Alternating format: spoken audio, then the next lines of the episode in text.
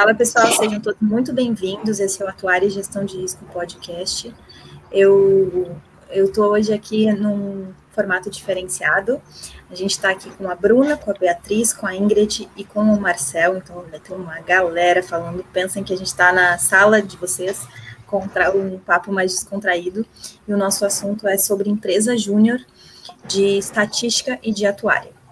É, são alunos lá da UFMG, da Universidade Federal de Minas Gerais, do curso de Ciências Atuariais e do curso de Estatística, que a gente conversou um pouquinho lá no Instagram e, e começou a dizer, olha, vamos marcar uma, um horário, uma conversa, para a gente tirar as dúvidas em relação a essa atuação de empresa júnior. Aí eu cheguei aqui, fiz uma conversa prévia, Bruna se apresentou, Beatriz também, Ingrid e Marcel também. A Beatriz é a única representante de ciências atuariais, mas tudo bem, estamos juntos.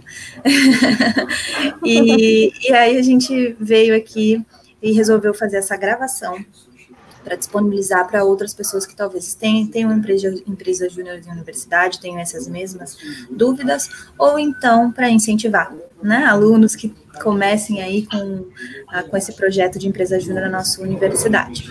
É, eu vou pedir um pouquinho para a Bruna se apresentar, a Beatriz também, Ingrid também, cada um respondendo uma pergunta, pode ser? Certo. Bruna, como surgiu a empresa júnior e há quanto tempo? É, a empresa Junior surgiu em 2004, então a gente tem 16 aninhos aí uh, de atuação. Uh, por 15 anos nós somos uma empresa junior somente de estatística, então nosso momento atual é de justamente querer entrar no mercado atuarial, e, assim, por enquanto a gente só tem a, a Bia aqui como representante do, dos graduandos de estatística dentro da empresa, mas a intenção é que a gente cresça nisso, né, cada vez mais. Uh, eu sou a Bruna, sou a atual presidente da empresa Júnior, prazer, e acho que é isso. É isso. Beatriz, te apresenta de seu semestre também e responde para a gente qual é o Instagram, se tem ou não Instagram, para quem estiver ouvindo a gente quiser seguir eles lá no Instagram, por favor. É, eu sou Ana Beatriz, eu sou do quinto período de atuariais e sou nova na empresa, sou trainee agora e o Instagram, o Instagram da empresa é StatMG. Vocês estão de parabéns, tá? Pelo Instagram, porque eu achei ele lindo e. Obrigada. Um, um, é, imagens bem construídas, dá para ver que vocês têm todo um cuidado. Isso é uma coisa que eu tenho reparado, que é, gerações assim mais novas, que nem a de vocês, já tem aí pelo menos uns ai, 10, 15 anos de diferença, 20, tá bom, vou falar, 20 anos de diferença. É, é, quem, quando a gente pega esses projetos, assim, eles já são muito bem desenhados, bem bonitos, vocês estão de parabéns em relação a isso. Ingrid, pergunta para você, além de você se apresentar, falar qual semestre você tá. Ai, ai, ai, eu não combinei nada, dá aquele frio no coração. Eu queria Qualquer saber... coisas me ajudam. Quais os benefícios de estar, tá como, durante a graduação, participando de uma empresa júnior que você já notou até agora? É, eu sou a Ingrid, eu sou aluna de estática da UFMG, estou no terceiro período, entrei agora como trainee, mas que eu posso falar sobre as vantagens de estar na empresa júnior é você poder ter contato com coisas diferentes do que você tem na graduação. Na graduação, principalmente na UFMG, o que eu posso falar é que é um curso muito teórico, que ele é muito voltado para a gente entender as, realmente as bases, as estruturas, aquela coisa até um pouco engessada mesmo. E poder fazer parte da empresa júnior é você poder fazer parte de qualquer setor, você poder estruturar uma empresa, poder entender como é que funciona desde a base mesmo da, da empresa, até realmente assumir uma diretoria e controlar vários alunos, é, ser coordenar mesmo, é muito legal nesse sentido. Eu gosto bastante. Não fica vermelha, Bruna. Adorei. É. Controlar eu achei uma palavra um pouco forte. É, se controlar, sabe o que me lembrou? É, durante Por isso que eu falei coordenar. durante o doutorado eu tive que assistir uma. A gente estuda ética também, de novo, né?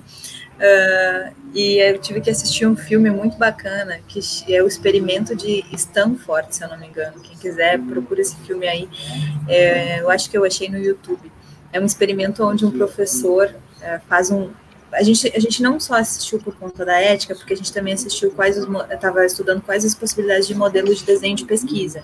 No doutorado, a gente tem mais tempo para fazer isso, então eu tenho aí dois, três anos para pesquisar, e dá para fazer pro, pro, é, pesquisas mais profundas do que a gente consegue fazer num TCC ou numa dissertação. TCC eu tenho que trabalhar com um horizonte de quatro a seis meses, e na prática acaba sendo quatro meses e na, na dissertação eu tenho de oito, oito meses a um ano, e no doutorado eu tenho dois anos para trabalhar. E aí, essa possibilidade de fazer um experimento é algo viável, onde se, tem outras modelagens de pesquisa, mas aí a gente estava no filme querendo ver a possibilidade de fazer o experimento. É um professor que come, começa a estudar o controle, que é o que tu falou, e o uso do poder, e por consequência dos abusos.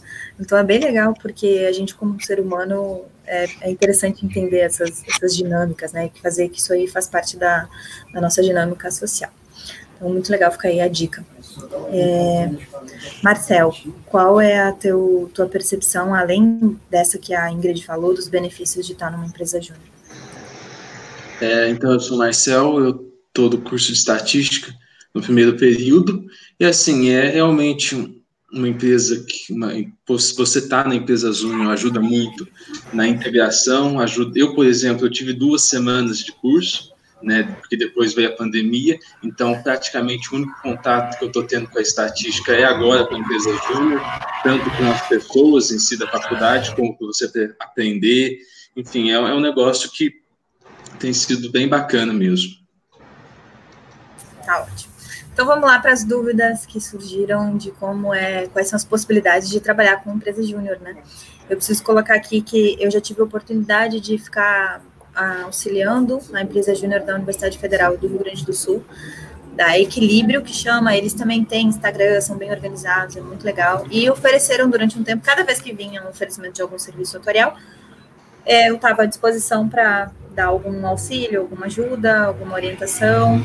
E, e aí, por isso, faz sentido agora a gente pensar em construir alguns serviços atoriais da empresa Júnior em conjunto aqui. A gente não fez esse alinhamento antes, então é, façam assim, fiquem à vontade, meninos, para discutir que a nossa audiência vai estar ciente de que a gente sim pode conversar, pode ser um pouco prolixo, sem problema nenhum, e quem está nos ouvindo que tem um pouquinho de paciência. então vamos lá, Bruna. Tá, beleza. É, então a gente já até estava conversando um pouco mais cedo, mas a gente ainda está pensando nos serviços que a gente pode oferecer enquanto graduandos, né? É, então, assim, a questão de você ter o, o MIBA é, entre aspas, um impedimento. A princípio, a gente pode buscar ter um, um professor, alguém que possa estar tá assinando e averiguando o trabalho que a gente faz mas a gente queria saber se tem algum serviço dentro do campo da atuária que a gente possa executar que não necessite do, do certificado do MIBA. Vamos lá. A Beatriz tinha trazido aqui a vontade de de trabalhar com provisões técnicas e, e, coisas assim específicas, né, de atuar. É o que a gente mais gosta logo no início num curso. É, ah, eu não quero ficar fazendo nada acessório, eu quero ficar fazendo as coisas essenciais. É, realmente a gente tem, hoje a, a, nossa profissão ela é bem estruturada, eu atualmente estou, né, diretora do IBA, diretora financeira, na gestão do ano passado e desse ano, é, e o IBA, o Instituto Brasileiro de, de Atuária, acaba sendo bem importante, porque a gente viu aí a tentativa que teve o ano passado de desregulamentar a profissão uh, com a MP 905, a atuação que o IBA teve em relação a isso, com a presidência do vice presença do vice-presidente lá né, na audiência, na Câmara. É, então, assim, a ter uma profissão estruturada faz com que uma profissão definida, uma profissão estruturada, tem vários benefícios, né? Um principal deles é para a sociedade, porque a gente vai estar tá garantindo que profissionais qualificados estejam mexendo com aquela matéria. E, e a gente, atuário, realmente tem, com grande frequência, ter, é, a gente verifica pessoas que não estão qualificadas fazendo serviços atuariais. Então, eu estou falando de alguém que venha da área jurídica, alguém que venha da área administrativa, alguém que venha da área contábil. É, às vezes, é, é menos, tá? Mas poderia ter da área de, de estatística.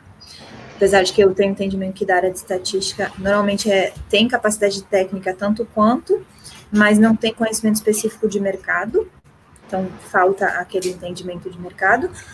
É, mas as, as, principais assim profissões às vezes que tentam uh, que oferecer um serviço e daí às vezes não está bem precificado também é por parte da contabilidade. Tenho que falar sobre isso. É, então, assim, a gente tem uma profissão qualificada, o Instituto consegue fazer com que a gente é, garanta isso, mas a gente deveria ainda conseguir ter uma, uma, uma, atuação maior. Nós, nós somos em poucos atuários, assim como os estatísticos são em poucos estatísticos, então a nossa atuação é limitada, ainda mais que a gente pensa de quem está nas diretorias do IBA ou na presidência não recebe nada por isso, não tem a sua hora remunerada, então é, tem que optar, às vezes, o que consegue fazer, dado que se dispõe a estar ali voluntariamente e de forma gratuita. É, então, é importante a gente ter o IBA, né, assim, e o MIBA, é, um, né, registro como membro do Instituto Brasileiro de Atuária, é algo importante porque o Instituto faz o quê? Faz uma prova para verificar e poder ser vinculado ao IAA, o, Instituto Internacional dos Atuários, que congrega todos os, os institutos nacionais, digamos assim, né? Então, o IAA é a associação dos institutos. E, e aí, para a gente ser sócio hoje, como a gente é membro do IAA, a gente IBA é membro do IAA, uh, a gente tem que ter uma prova. Então, a prova vem daí, a exigência da prova vem daí. Se a gente não tivesse essa prova, a gente não poderia ser membro, full member do IAA. É, então, isso, isso verifica, é, também quer averiguar a qualidade dentre nós atuários também. Então, primeiro deixar claro que é importante, embora quando a gente está lá na graduação, sim, vai ser um impedimento, mas é importante que tenha esse impedimento. Uma coisa que é interessante pensar seria em se tornar EIBA, estudante é, associado ao IBA. Existe essa possibilidade. A Beatriz conhecia isso? Não, não, não. conhecia, para falar a verdade. Uhum, é normal. A gente é, não o IBA não consegue fazer uma divulgação efetiva sobre isso. Então, o EIBA é o estudante associado ao Instituto Brasileiro de Atuário. O que, que precisa? Um comprovante de graduação, uma identidade, algumas coisas é, que se pede lá, entrar no site, mandar os documentos para o IBA. Agora já tem uma ficha de cadastro também. Agora já pode fazer isso por um e-mail. Antigamente tinha que enviar o documento físico. Essa diretoria conseguiu alterar para documentos digitais. É, quais são os benefícios de ser estudante do IBA? Em geral, são descontos nos cursos, nos cursos, no congresso.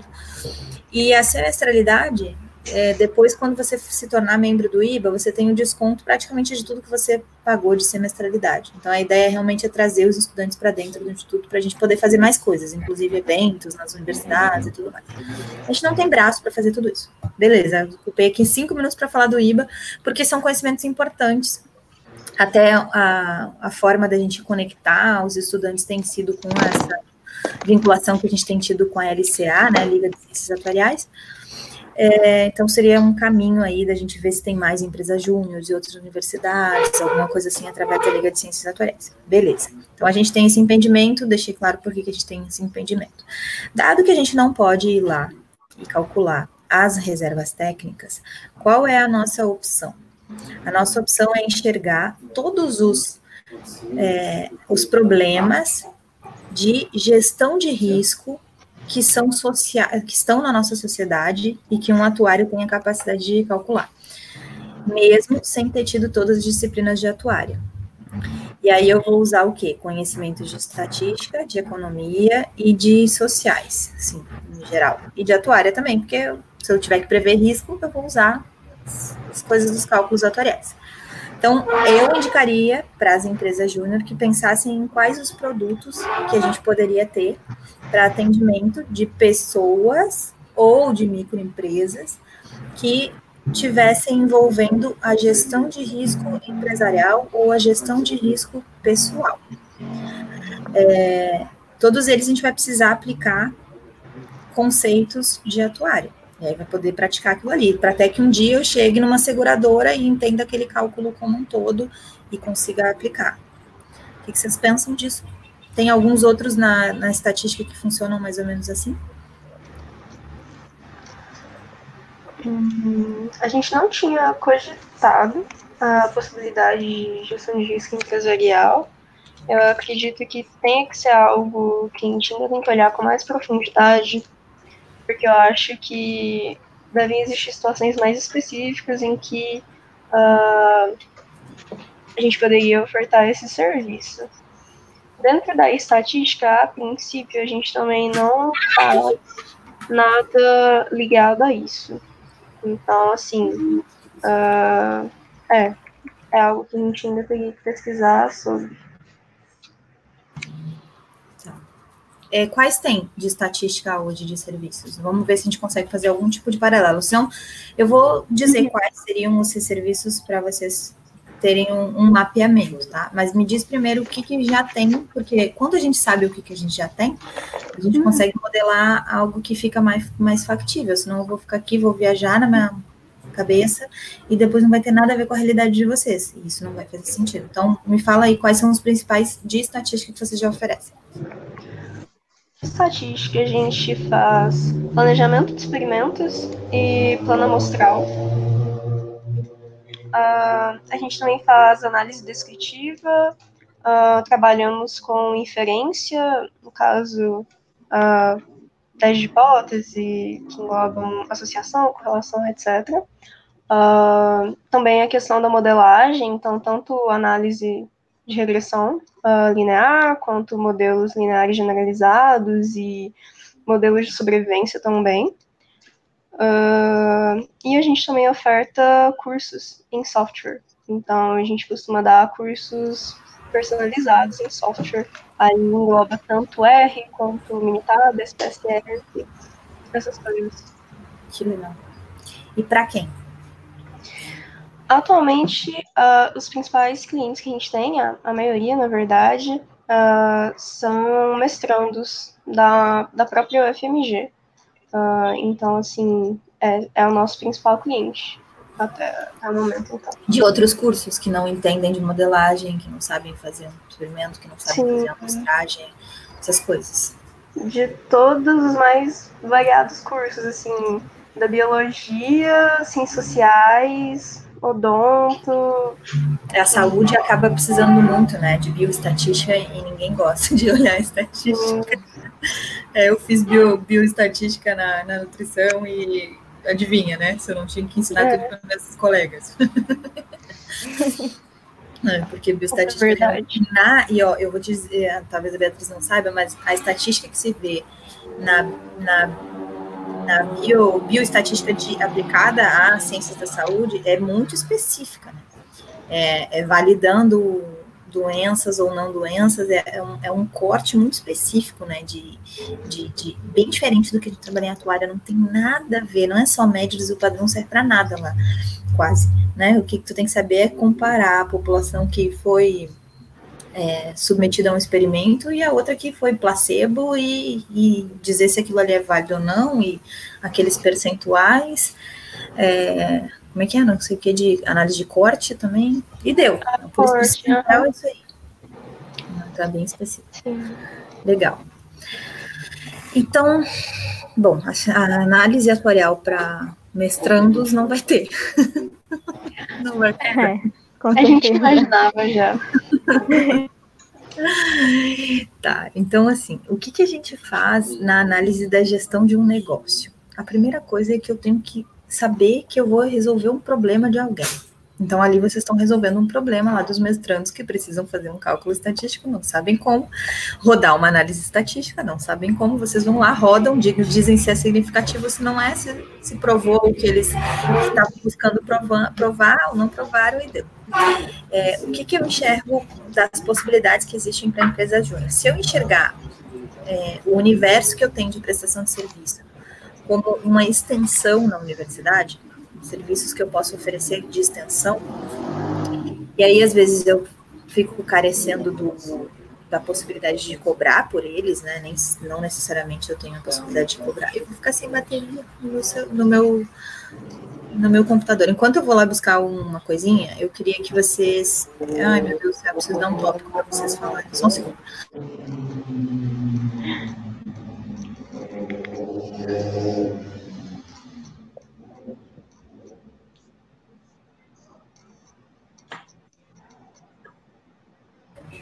Deixa eu pedir para vocês, para vocês darem aqui um pouquinho para quem está ouvindo, o número de atendimentos que vocês já fizeram, tá? Fala para mim que eu só já volto aqui dois minutos. Enquanto vocês não deixam aqui o áudio no, fala para mim os números de atendimento que vocês já fizeram. Tranquilo.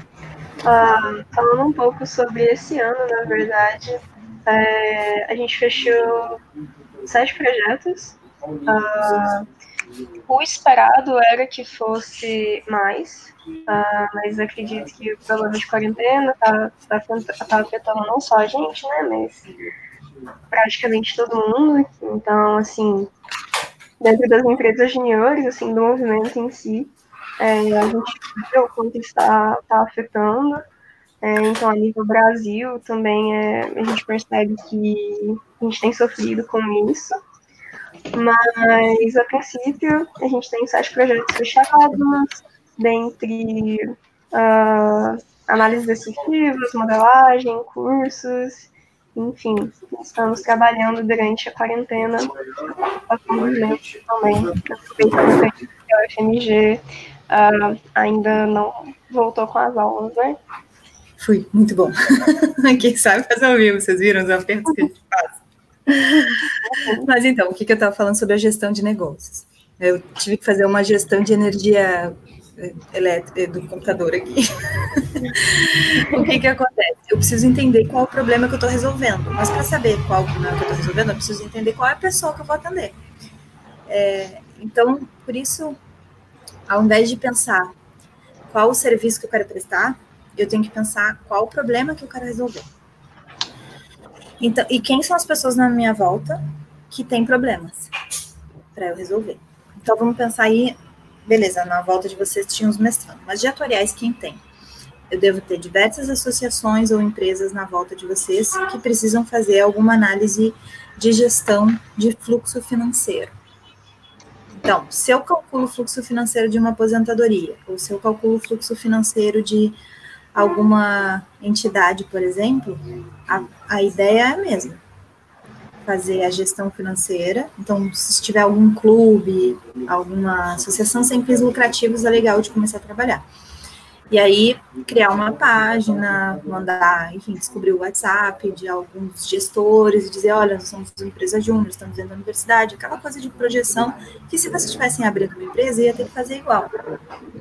E aí, essa é, é a, finalidade também da empresa júnior. Então, pensar em associações onde vocês pudessem oferecer esses serviços financeiros. Eventualmente, vou dar um outro exemplo. A estatística Agora eu vou dar uma estatística. A estatística trabalha muito com pesquisa eleitoral. Esse ano é um ano ótimo para pesquisa, para estatística, porque trabalha-se muito com pesquisa eleitoral. Beleza. Alguns clubes, algumas coisas assim nesse sentido, podem também ter eleições. E eu também posso simular uma tentativa de pesquisa eleitoral dentro de um clube, por exemplo.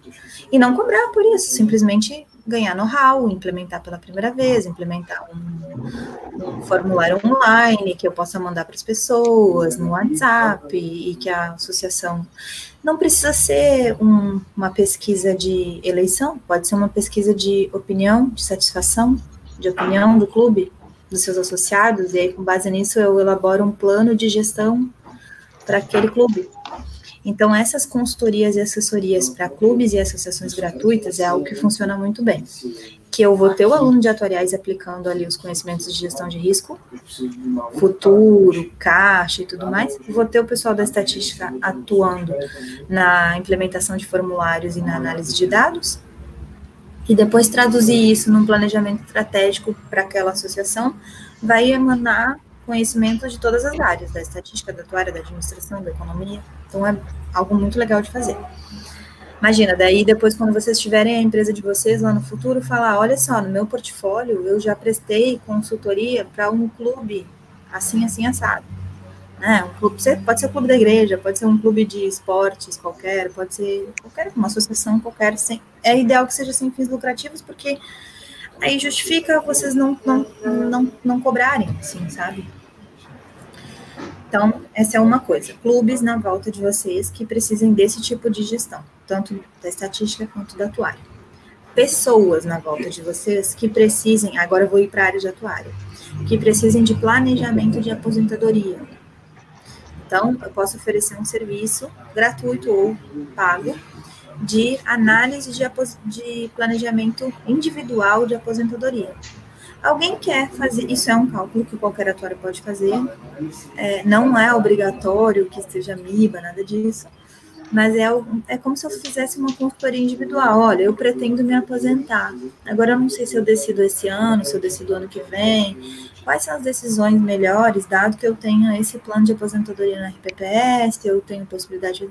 Então, essa gestão financeira da aposentadoria. Aí o público é outro. Eu estou com as pessoas lá de 35 a 55, 65 anos né, de 35 a 45 seria uma previsão de plano de aposentadoria, de 45 a 65 seria a programação efetivamente da aposentadoria. Então, de novo, eu tenho que de desenhar quais são as dores dessa persona, eu tenho que identificar quem é essa persona, depois eu tenho que identificar qual é o problema que ela tem. Então, quem é essa persona? Já dei aqui mais ou menos a ideia. Qual é o problema que ela tem? Ela não sabe quando que ela vai se aposentar, nem quanto que ela vai ganhar, nem qual, como ela faz para otimizar isso. E qual é a solução que vocês têm? Os cálculos das opções para isso. E aí, sabe, né, como elaborar um materialzinho para por onde eu começo? Pelos pais de, da grande maioria dos alunos, né? Da grande maioria dos alunos vão ter esse problema. E eu preciso ou não levantar dados estatísticos. Aí, ao invés, a Beatriz, ao invés de fazer esse cálculo para um fundo inteiro de previdência, ela vai estar fazendo para uma pessoa. Mas está tudo bem porque eu, preciso, é, eu preciso adquirir esses conhecimentos. Então, essa consultoria de gestão previdenciária individual é algo que fica mais alinhado dentro da especificidade da atuária. Aí, empresas, pequenas empresas ou médias empresas. Existem vários é, tipos de gestão de risco que devem ser feitas com a contratação de seguros. E aí eu posso sim entrar em contato nos clubes mesmo, por exemplo, é, e ver nas empresas que tem na volta, ver, olha, você conhece quais os tipos que você consegue gerir o seu risco, que você não precisa mais correr o risco de falir, correr o risco, né, ter mais entrada, que seria os lucros cessantes, aí fazer uma lista de todos os tipos de seguro que tem e oferecer é, a gestão, a decisão, a ajuda na gestão, na decisão. Seria algo muito similar do que um corretor faz, mas eles não fazem visando a empresa em si, eles fazem visando vender o seguro que eles fazem corretagem, mas vocês não têm essa, essa, esse objetivo. E aí é que eu não estou fazendo análise de valor em relação aos que os, os corretores fazem, eu estou falando na realidade, eles têm um objetivo e trabalham com esse objetivo. Vocês vão ter outro objetivo, que é a, a, é, aconselhar sobre, fazer essa análise para as, as empresas ou as pessoas que estão na volta. Inclusive, vocês podem fazer uma parceria, indicar um corretor, porque depois vai precisar disso. É, então, uh, acho que são esses os três serviços que eu enxergo que seria. Ah, tem mais um. Que é a questão, eu não, não posso chamar de perícia atuarial, mas eu ou de análise técnica atuarial para um processo judicial, porque isso é obrigatório que seja um atuário com pelo menos cinco anos de, de, atuação, né? registrado no, no MIBA por pelo menos cinco anos e com cinco anos de atuação. Mas toda a ação jurídica ou toda a empresa também pode ter questões jurídicas que determinam, que precisam de uma análise técnica. Então, às vezes, a pessoa tem a dúvida se ela deve ou não entrar com uma ação. E esse cálculo inicial de se ela deve ou não entrar com uma ação uma coisa que seja envolvido a atuária, previdência, seguros, coisas assim, pode contar com a ajuda de vocês. Ah, eu ouvi falar que tem tal benefício ou tal benefício na previdência. Vocês sabem me dizer se eu deveria entrar ou não na justiça? E aí, esses cálculos a gente já fez lá na empresa júnior da Equilíbrio, se valia a pena ou não para a pessoa entrar na justiça. E aí, claro, ela vai entrar na justiça via um advogado, e quem vai fazer o cálculo de análise técnica vai ter que ser um atuário. Mas essa decisão antes, o primeiro cálculo, dá para vocês fazerem sem problema nenhum. Seria uma forma de, de consultoria atuarial individual, de novo.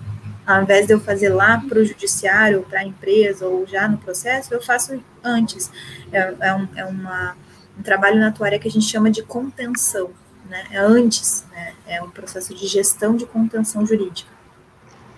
Então, acho que são esses quatro tipos de trabalho que eu pensaria que uma empresa júnior pode oferecer, que não compete de forma alguma com o que já se faz, né? com o que já se faz lá no multiatuária, mas que dá a vocês um know-how muito grande de outros produtos que vocês vão poder trabalhar e oferecer depois, com clientes maiores, com problemas maiores, com volumes de dinheiro maiores também, porque a gente fala assim que a gente tem que começar errando bastante, mas pequeno. não dá para errar. Ah, não adianta eu errar, mesmo que eu erre uma vez só, ou erre pouco, e se eu erre grande, se eu errar grande, ferrou. Imagina, às vezes eu vou ganhar grana para. Então é hora de errar muito, mais pequeno. Errar bastante, mas errar pequeno, ou seja, com valores menores. E aí, o que vocês acharam? Eu achei muito legal. São opções que eu particularmente não tinha pensado. Acho que os meninos também não. Inclusive, se eles quiserem comentar um pouco mais sobre isso, porque eles estavam mais à frente assim dessa pesquisa. É, então, para essa pesquisa, para chegar em serviços e afins, a gente fez uma, um mapeamento de alguns atuários da área, empresas juniores, professores da área também. Então a gente conversou com eles sobre isso, pediu algumas ideias e tudo mais. E aí, com base nisso, a gente sentou, conversou entre a gente que a gente poderia oferecer. Só que a gente acabou visando muito macro, como você falou, em vez de focar muito, focar mais na parte micro, que acho que para a gente estar tá começando agora é mais interessante. Então, isso que você falou dos clubes também de focar em assessorias mais específicas, assim, achei muito interessante. Eu acho que a gente pode realmente implementar isso na empresa ver direitinho, mapear direitinho, acho que vai ser bem interessante. Com essa visão eu consigo ver algo muito mais palpável, sabe? Algum caminho que você possa seguir.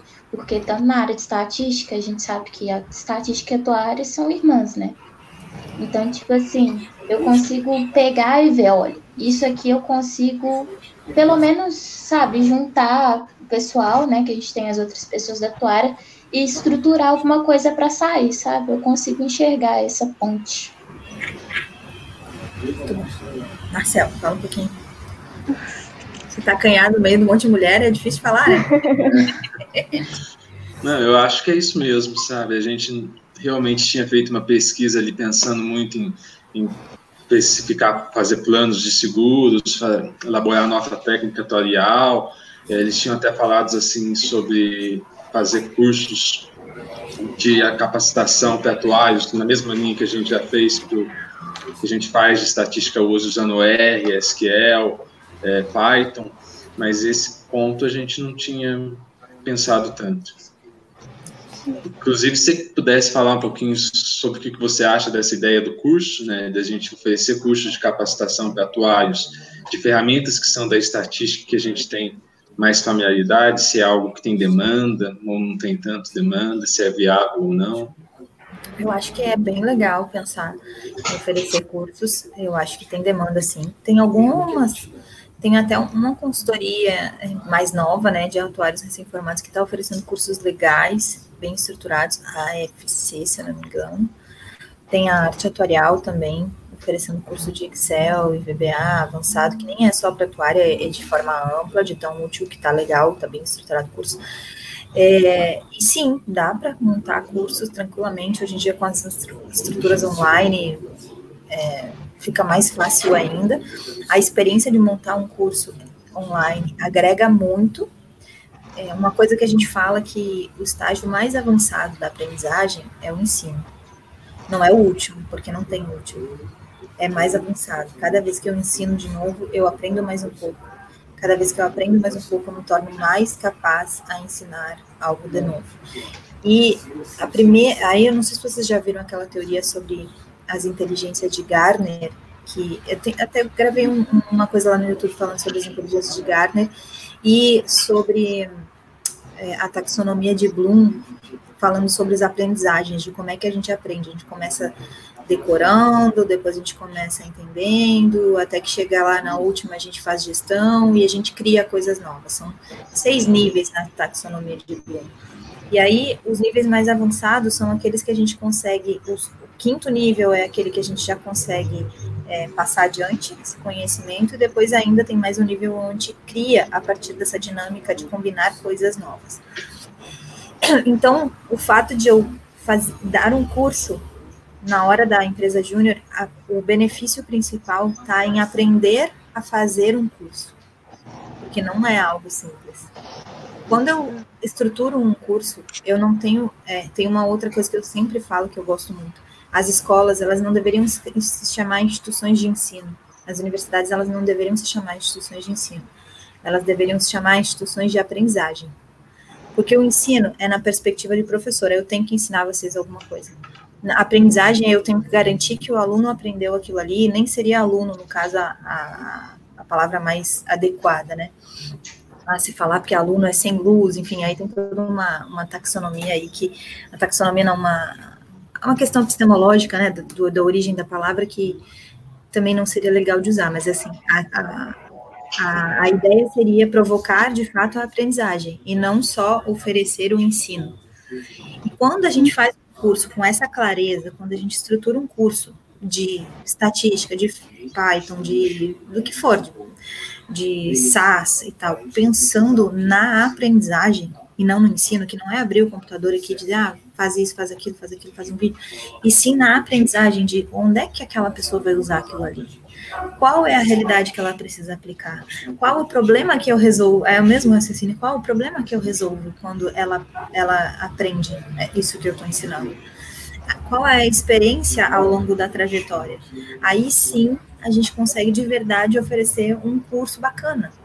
Mas a gente só aprende isso fazendo. Eu estou fazendo, eu já dou aula há muito tempo, há 10 anos, né, na Universidade Federal. Mas e sempre tive a busca por essa por essa por essa coisa da, da aprendizagem. Eu sempre busquei metodologias, não é algo simples, porque a gente não foi ensinado assim e a gente tem a tendência de repetir o que a gente foi ensinado.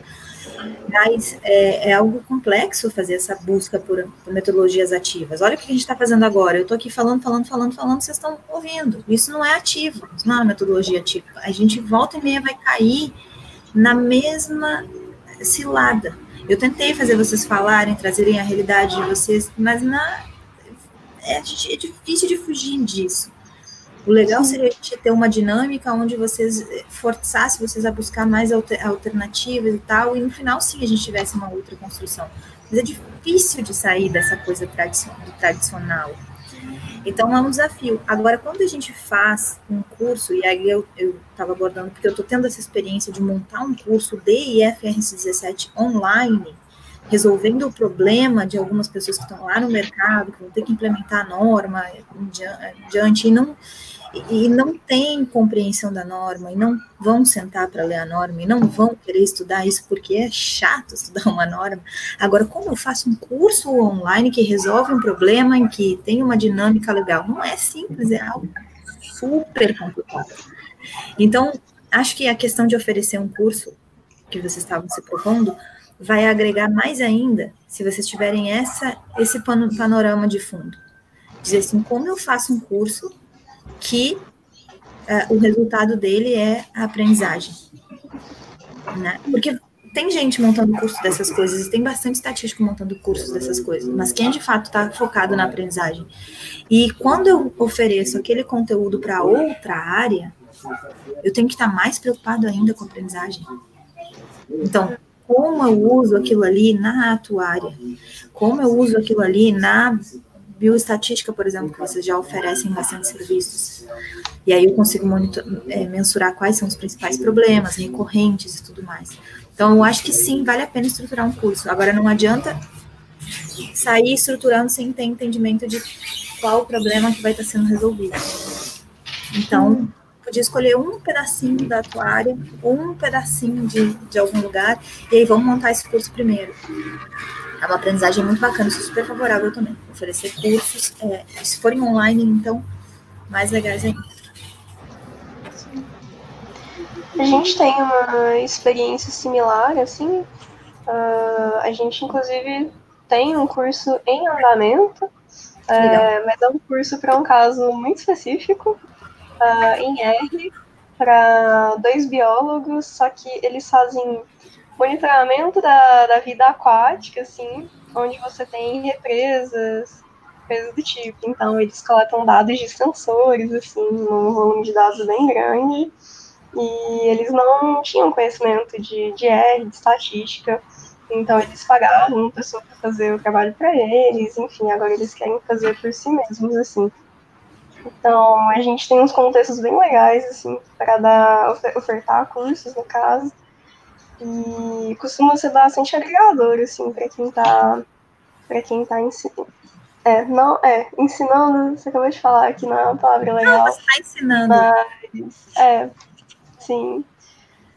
Mas, enfim. É, uma das coisas, inclusive, que a gente queria muito te perguntar uhum. é, so, são sobre os conhecimentos, na verdade, que são meio que uh, essenciais para a gente se ter agora. É, inclusive, pode até pensar no serviço que você mesmo falou para continuar a linha de raciocínio, mas pensando até que a gente ainda tem uma maioria da empresa composta por estatísticos e que, e que a ideia é que as pessoas de ambas as graduações participem de, de todos os serviços que a gente executa. Então, assim, é, quais seriam os conhecimentos principais que a gente deveria ter, sabe? Uhum de, de forma generalista, né? Tanto para uma profissão quanto para outra. Vou abrir aqui uma, uma, uma anotação minha para a gente ver se a gente consegue fazer uma. Ó, tem uma coisa que eu sempre falo que é sobre a necessidade de novas habilidades. Ah, pode ser uma coisa batida, mas não é, porque todo mundo que eu conheço que desenvolve uma nova habilidade é, realmente se destaca. Estou vendo que vocês com uma habilidade enorme de, de, de fazer busca por coisas novas, de como realizar e tudo mais. Mas outra possibilidade é, é entender essas, esses conhecimentos básicos que eu divido normalmente em seis habilidades, tá? Isso vem lá de um framework de seis habilidades do atuário tipo 6. Então, base teórico-prática sólida, que é o que vocês estão buscando dentro da universidade, né? Com todas as disciplinas e tudo mais. Percepção lógico-matemática para projeções além da modelagem. Então, é essa coisa que a gente vem falando sobre aplicar em empresas entender qual o problema que eu estou resolvendo. Depois, análise intra e extra, é, gestão risco de, de, de, risco empresarial, ou Enterprise Risk Management, se vocês forem procurar na internet falar sobre isso. Então, essa análise intra e extra quer dizer, eu vou olhar para dentro da empresa quais são os melhores processos que eu posso melhorar, e eu vou olhar a estrutura à volta da empresa, saber o que, que impacta nela, o que, que gera risco, para saber o que, que eu posso melhorar. Depois eu vou buscar uma inteligência interartificial, que eu acho que vocês conseguem através dessa questão de fornecer cursos, é a inteligência inter, inter e intra-artificial, né? No caso, pode poderia botar inter e inter é, interartificial quer dizer como eu me relaciono com a máquina, como eu me relaciono com novos programas que vão surgindo, quais os programas que eu escolho para aprender. Mas no nosso dia a dia tem uma outra coisa, que, beleza, vocês ainda são novos, são super adaptados já à nova tecnologia que está aí, vocês já nasceram com ela na prática, né, na veia. Mas daqui a 10 anos, a tecnologia vai ser outra daqui a 20 anos a tecnologia vai ser outra. Se eu não tiver a habilidade de me manter atualizado, porque agora vocês não estão atualizados, vocês nasceram assim. Eu tô tendo que me atualizar. Eu, na minha época, na idade de vocês, eu tô atualizada. Mas é que não era que eu tinha buscado essa atualização, eu já tinha nascido assim. Agora, hoje em dia, o que, que a gente tem? Um exemplo que eu tenho aqui dentro de casa. A gente fala com as máquinas. E aqui em casa, eu faço os meus filhos falarem com as máquinas o tempo inteiro. Porque se eles não souberem ditar algo para o celular, ditar algo para o computador, falar com a Siri, falar com o OK Google, falar com todas as, as inteligências artificiais que a gente já tem, e se eu não tiver o hábito de, na hora de dormir, é, falar com a Siri aí, Siri, ativa o alarme para amanhã, às 10 horas da manhã se eu pegar e me acostumar a digitar sempre no celular e a usar o que eu já falei, eu não vou estar atualizada. E quando eu tiver que dirigir um carro daqui a 20 anos, aonde eu tenho que talvez entrar no carro que nem seja meu, que seja de uma empresa que eu pedi para me mandar um carro, e eu tenho que entrar no carro e eu não tenho que dirigir, eu só tenho que dar ordens, eu não vou saber falar com a máquina. Eu não vou querer usar esse carro. Eu vou estar desatualizada, eu vou estar obsoleta entendeu? Em relação a me gerar com a máquina. Então, essa capacidade de se manter atualizado com, com, a, com a inteligência artificial é algo que eu, uma habilidade que eu tenho que praticar no dia a dia, não só na empresa, mas na, no, na nossa no nosso dia a dia. Outro exemplo simples, por exemplo, vocês estão entrando na vida adulta, começando a ter boletos para pagar. A utilização de uh, débito direto autorizado lá, que não é o débito automático.